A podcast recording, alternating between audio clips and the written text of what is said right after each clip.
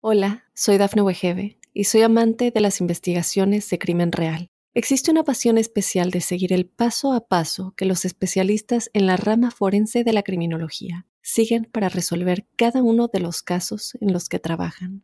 Si tú, como yo, eres una de las personas que encuentran fascinante escuchar este tipo de investigaciones, te invito a escuchar el podcast Trazos Criminales con la experta en perfilación criminal, Laura Quiñones Orquiza en tu plataforma de audio favorita.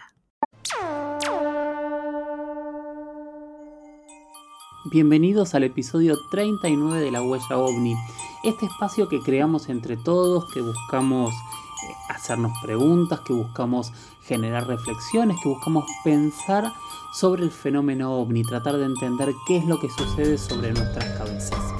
Para eso eh, generamos preguntas, eh, generamos debates, hacemos entrevistas, hablamos con grandes expertos e intentamos brindar esas herramientas para que cada uno pueda sacar sus propias conclusiones. Nosotros desde este espacio no somos amigos de las verdades absolutas y tratamos de corrernos de, ellas, pero obviamente también las escuchamos y también las analizamos.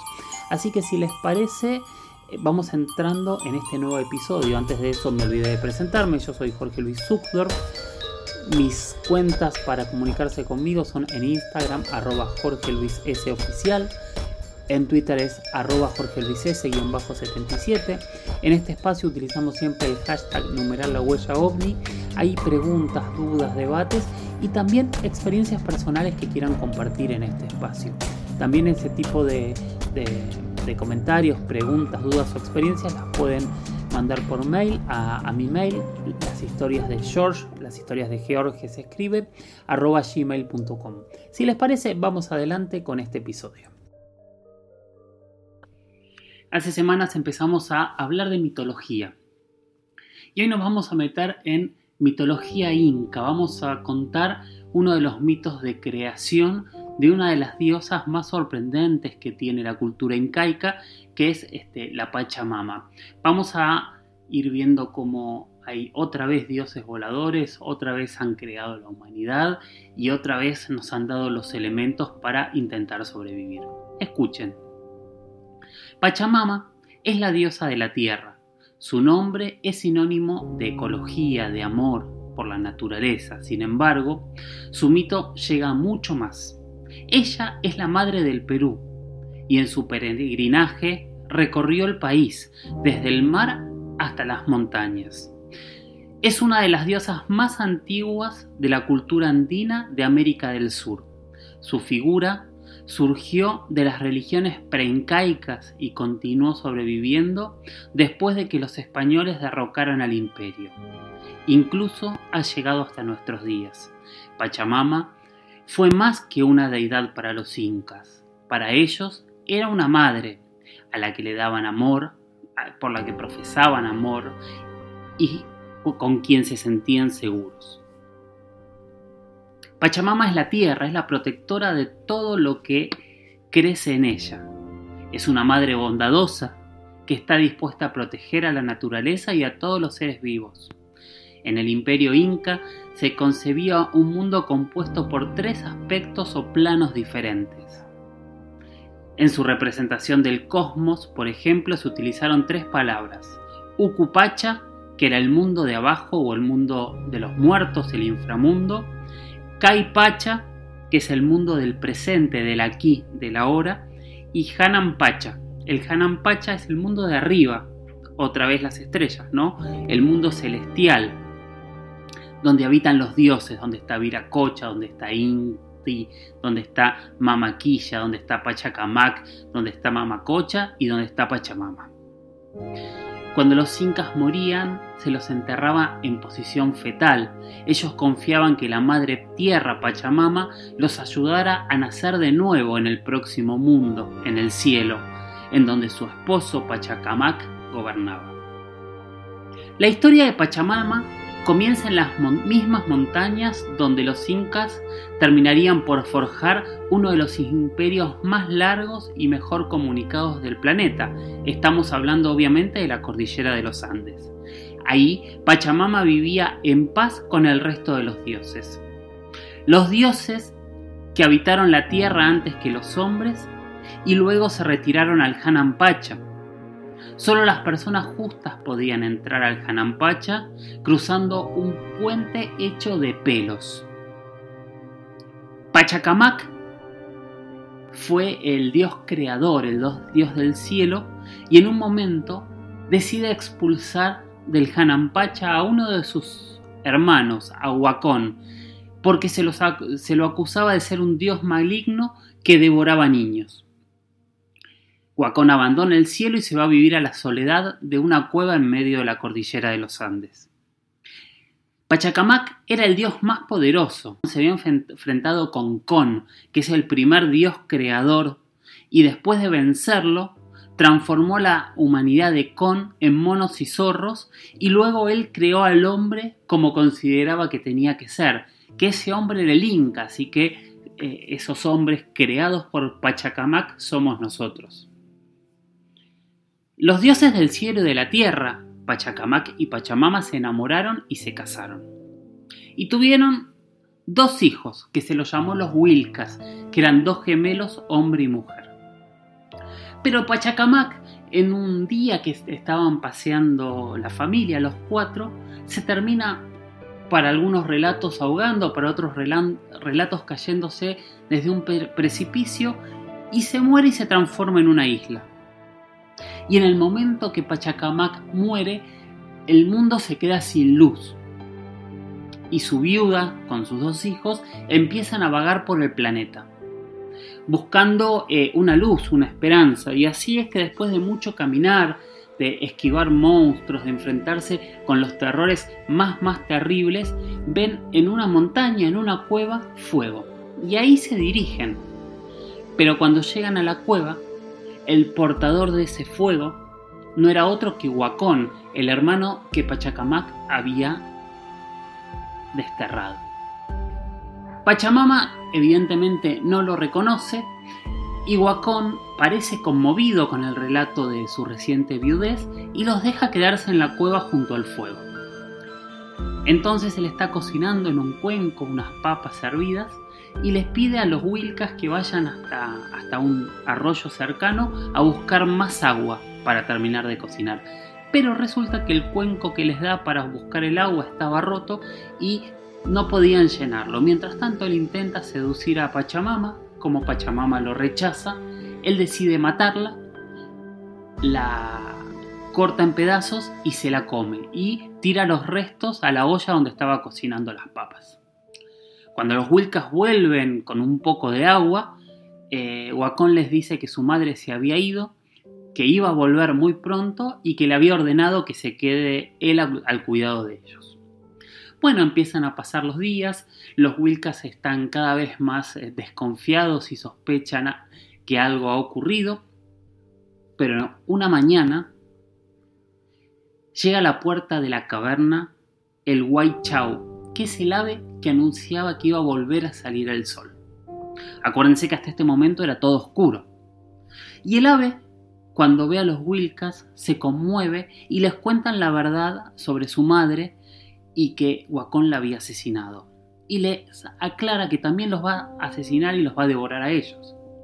Entonces les dice que lo que tienen que hacer es atar los cabellos de Wacón a una, a una roca muy grande para que no se pueda mover y que se tienen que escapar. Bueno, y eso es lo que hacen. Y mientras escapan, Wacón se despierta, se ve atado a la piedra, se pone furioso y para cuando se logra soltar, empieza la persecución de los Wilcas. Y así los Wilcas huyen y Wacón va detrás de ellos. Hasta que los Wilcas se encuentran en esa huida desesperada con Añas. Añas es la zorra la zorra madre, o sea, está con sus cachorros y decide esconder a los Wilcas. Huacón empieza a avanzar, habla con un cóndor, habla con una serpiente y finalmente se encuentra con Añas. Nadie le dice dónde están los Wilcas, pero Añas, que es la, la sabiduría, la viveza, piensa qué es lo que tiene que hacer y le marca un lugar en donde le dice que están los Wilcas pero en realidad es un lugar donde han puesto una piedra suelta. Wacom va, pisa la piedra, se cae y muere. Detalle importante que me olvidé de decirles, Wacom es un dios que tiene cara de felino y vuela. Es otro de los dioses que vuelan y que tiene forma de animal. Pachacamac, después de ver todo el recorrido de los Wilcas, orgulloso por sus hijos, decide elevarlos al cielo y los transforma en los nuevos soles y luna. Y Pachamama, agradecida a la naturaleza que protegió a sus hijos, a partir de ese momento, ahora transformada en cerro, decide formarse y desde ese momento ser la diosa que protege a toda la naturaleza. Esta es la historia de Pachamama. Hay muchos elementos para pensar y analizar. Hola, soy Dafne Wegebe y soy amante de las investigaciones de crimen real. Existe una pasión especial de seguir el paso a paso que los especialistas en la rama forense de la criminología siguen para resolver cada uno de los casos en los que trabajan. Si tú, como yo, eres una de las personas que encuentran fascinante escuchar este tipo de investigaciones, te invito a escuchar el podcast Trazos Criminales con la experta en perfilación criminal, Laura Quiñones Orquiza, en tu plataforma de audio favorita. Lo que pregunta Nahue es, ¿es verdad que cuando hicieron el Área 51 compraron los terrenos a los habitantes en ese momento, pero hubo una familia que no quiso vender porque tenía una minera y el gobierno no la pudo comprar e hizo pruebas de armamento nuclear cerca de la casa de esa familia? Hay muchísimos datos y muchísimas cuestiones en base al Área 51. De hecho, lo interesante del Área 51 es que si bien está ahí desde la década del 40, la realidad es que hasta el año 2013 jamás se había admitido oficialmente que esta base existía. De hecho, hay hasta juicios en la década de 90, en la década del 2000, en donde los abogados que representan a las Fuerzas Armadas de los Estados Unidos, a la Fuerza Aérea específicamente, niegan en juicio la existencia de esta base en, cuestiones sobre todo de, juicios laborales.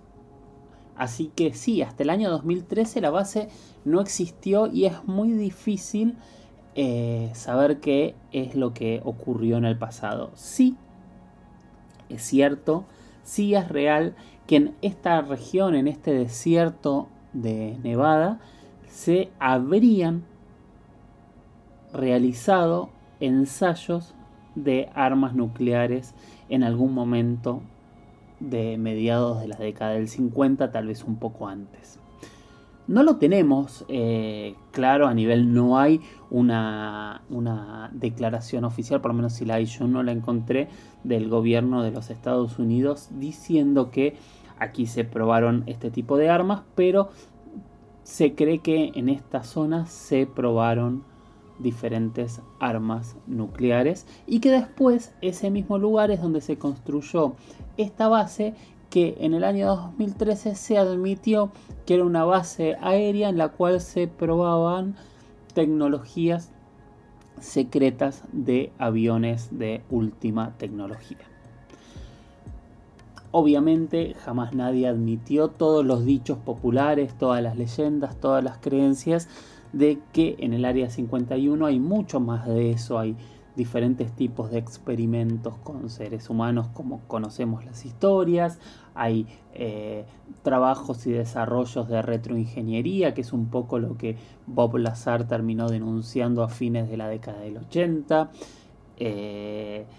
estaría ahí o estuvo ahí la nave, si es que se cayó una nave en Roswell, es parte de lo que se dice. Allí se podría haber hecho funcionar o gracias a esa nave se logró eh, generar eh, tecnología de vuelo que hasta el día de hoy desconocemos, hace casi 70 años. No lo sabemos, es algo que se escucha, se dice, hay testigos, aparecen miles de películas, en miles de series, pero la realidad sobre el Área 51 en este sentido Es un misterio. No, no tenemos muy claro hasta dónde eh, esto realmente ocurre y hasta dónde eh, podría eh, ser real lo que ocurrió. Sí sabemos que en junio de 1957 hasta septiembre de 1959 es donde se habrían realizado estas pruebas, posiblemente pruebas nucleares en esta zona. Es una zona muy desierta en donde solo hay un pequeño pueblo de algunas casas que se llama Rachel, que está al borde de la carretera 375, que es la carretera que en la década del 90 el propio gobierno del estado de Nevada la, bautizó como la autopista extraterrestre. Y ahí hay un pequeño bar, hay gente que uno se sienta a, comer, puede quedarse a dormir, y hay mucha gente que cuenta como muchísimas noches al año ven luces y objetos que no tienen ningún tipo de explicación. Que no El buzón negro, que hay mucha gente que piensa que en realidad es un punto de, contacto o de acceso a, la base o incluso para poder contactarse con seres extraterrestres, en realidad es propiedad de Steve Maidling, que me imagino que de los Maidling es de quienes Nahue hablaba al principio de la, de la pregunta, que es una familia que tiene un rancho muy cerca y que ha vivido ahí siempre.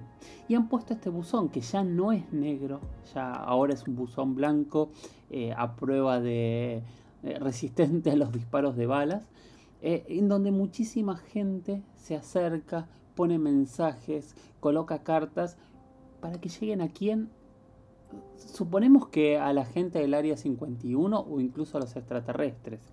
La realidad es que toda esa información que se coloca en el buzón negro llega a la familia Maidling.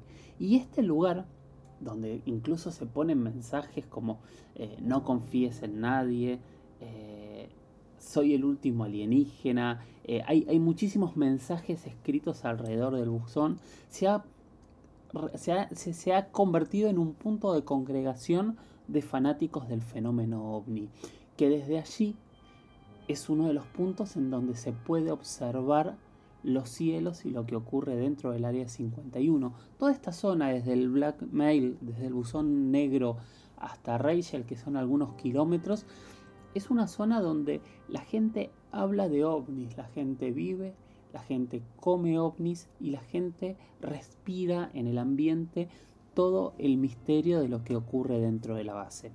Por supuesto, oficialmente se ha explicado que allí se prueba tecnología aérea secreta. Lo que pasa es que los 70 años de silencio alrededor de la base nos hacen dudar de que cuando hablan de que se prueba tecnología aérea secreta, ¿de qué están hablando? tecnología que viene desde dónde.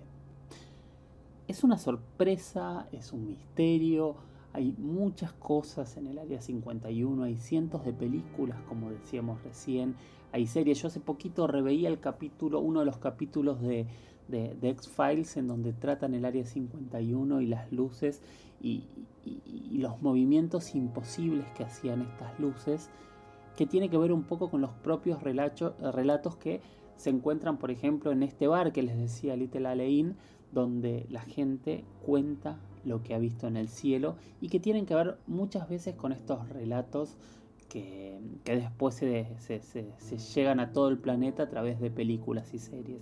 Ahora, claramente también estos relatos pueden crecer este, y pueden teñirse de fantasías. Pero por otro lado, sigue siendo un lugar hiper secreto que hace dos años eh, un estudiante dijo, bueno, vamos a ir todos y se anotaron cerca de dos millones de personas para que les muestren a los extraterrestres. Por suerte eso no se hizo porque yo creo que hubiese terminado siendo casi una matanza terrible. Pero el misterio sigue. No sabemos qué es lo que hay en el Área 51. Tenemos los testigos, tenemos cada una de las personas que pasó por ahí y vio luces extrañas en el cielo.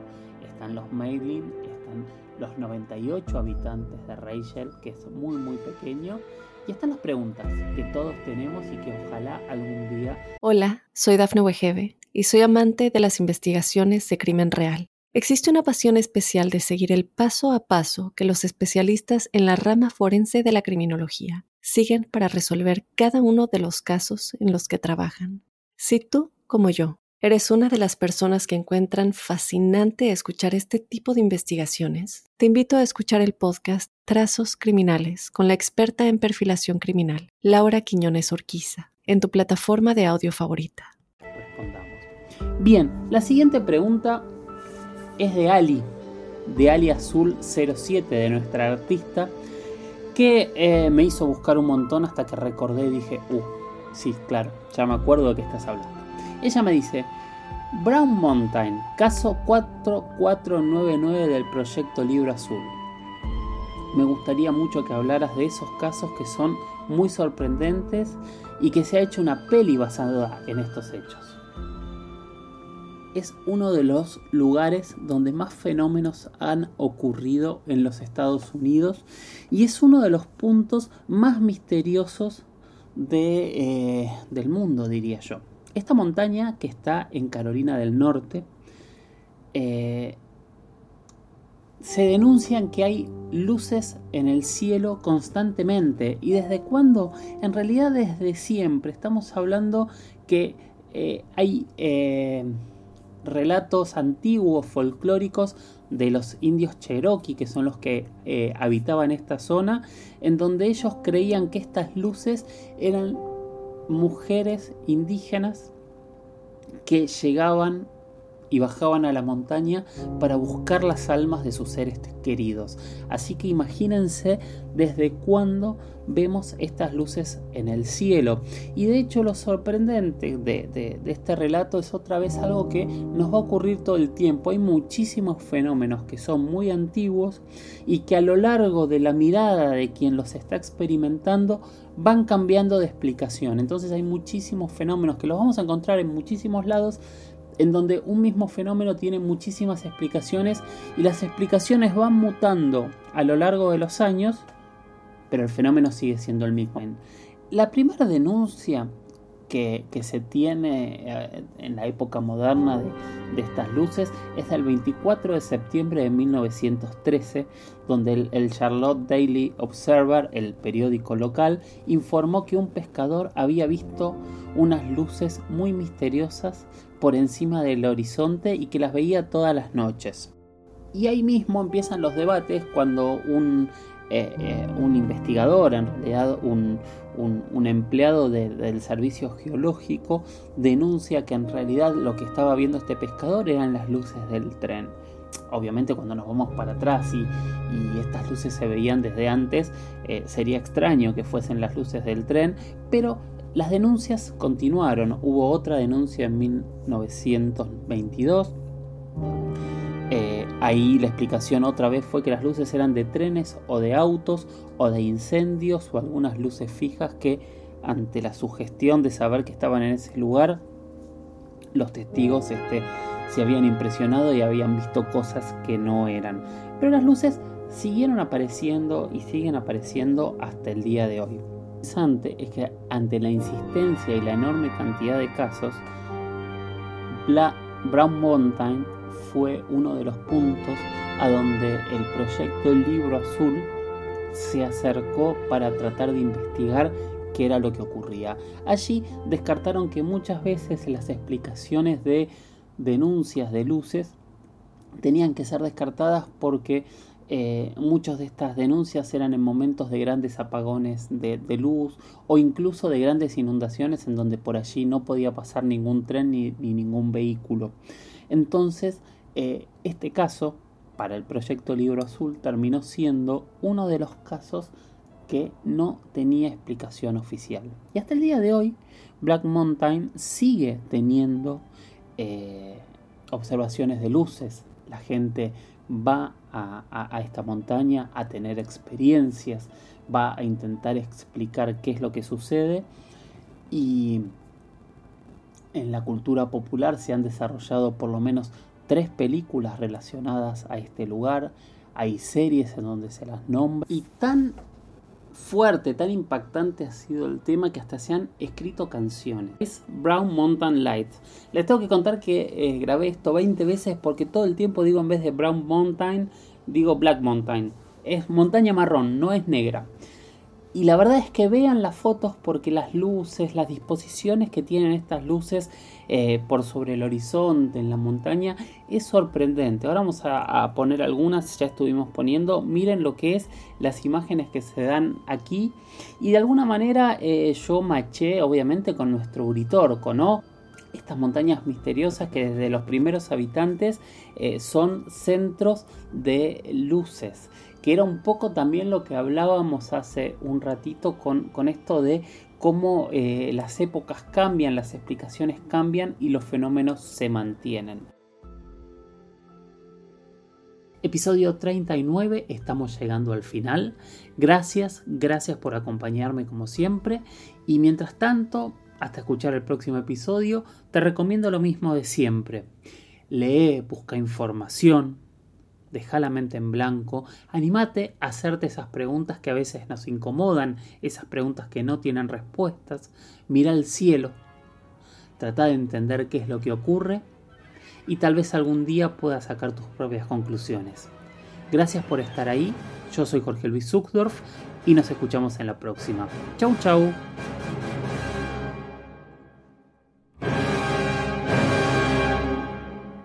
Hola, soy Dafne Wegebe y soy amante de las investigaciones de crimen real. Existe una pasión especial de seguir el paso a paso que los especialistas en la rama forense de la criminología siguen para resolver cada uno de los casos en los que trabajan.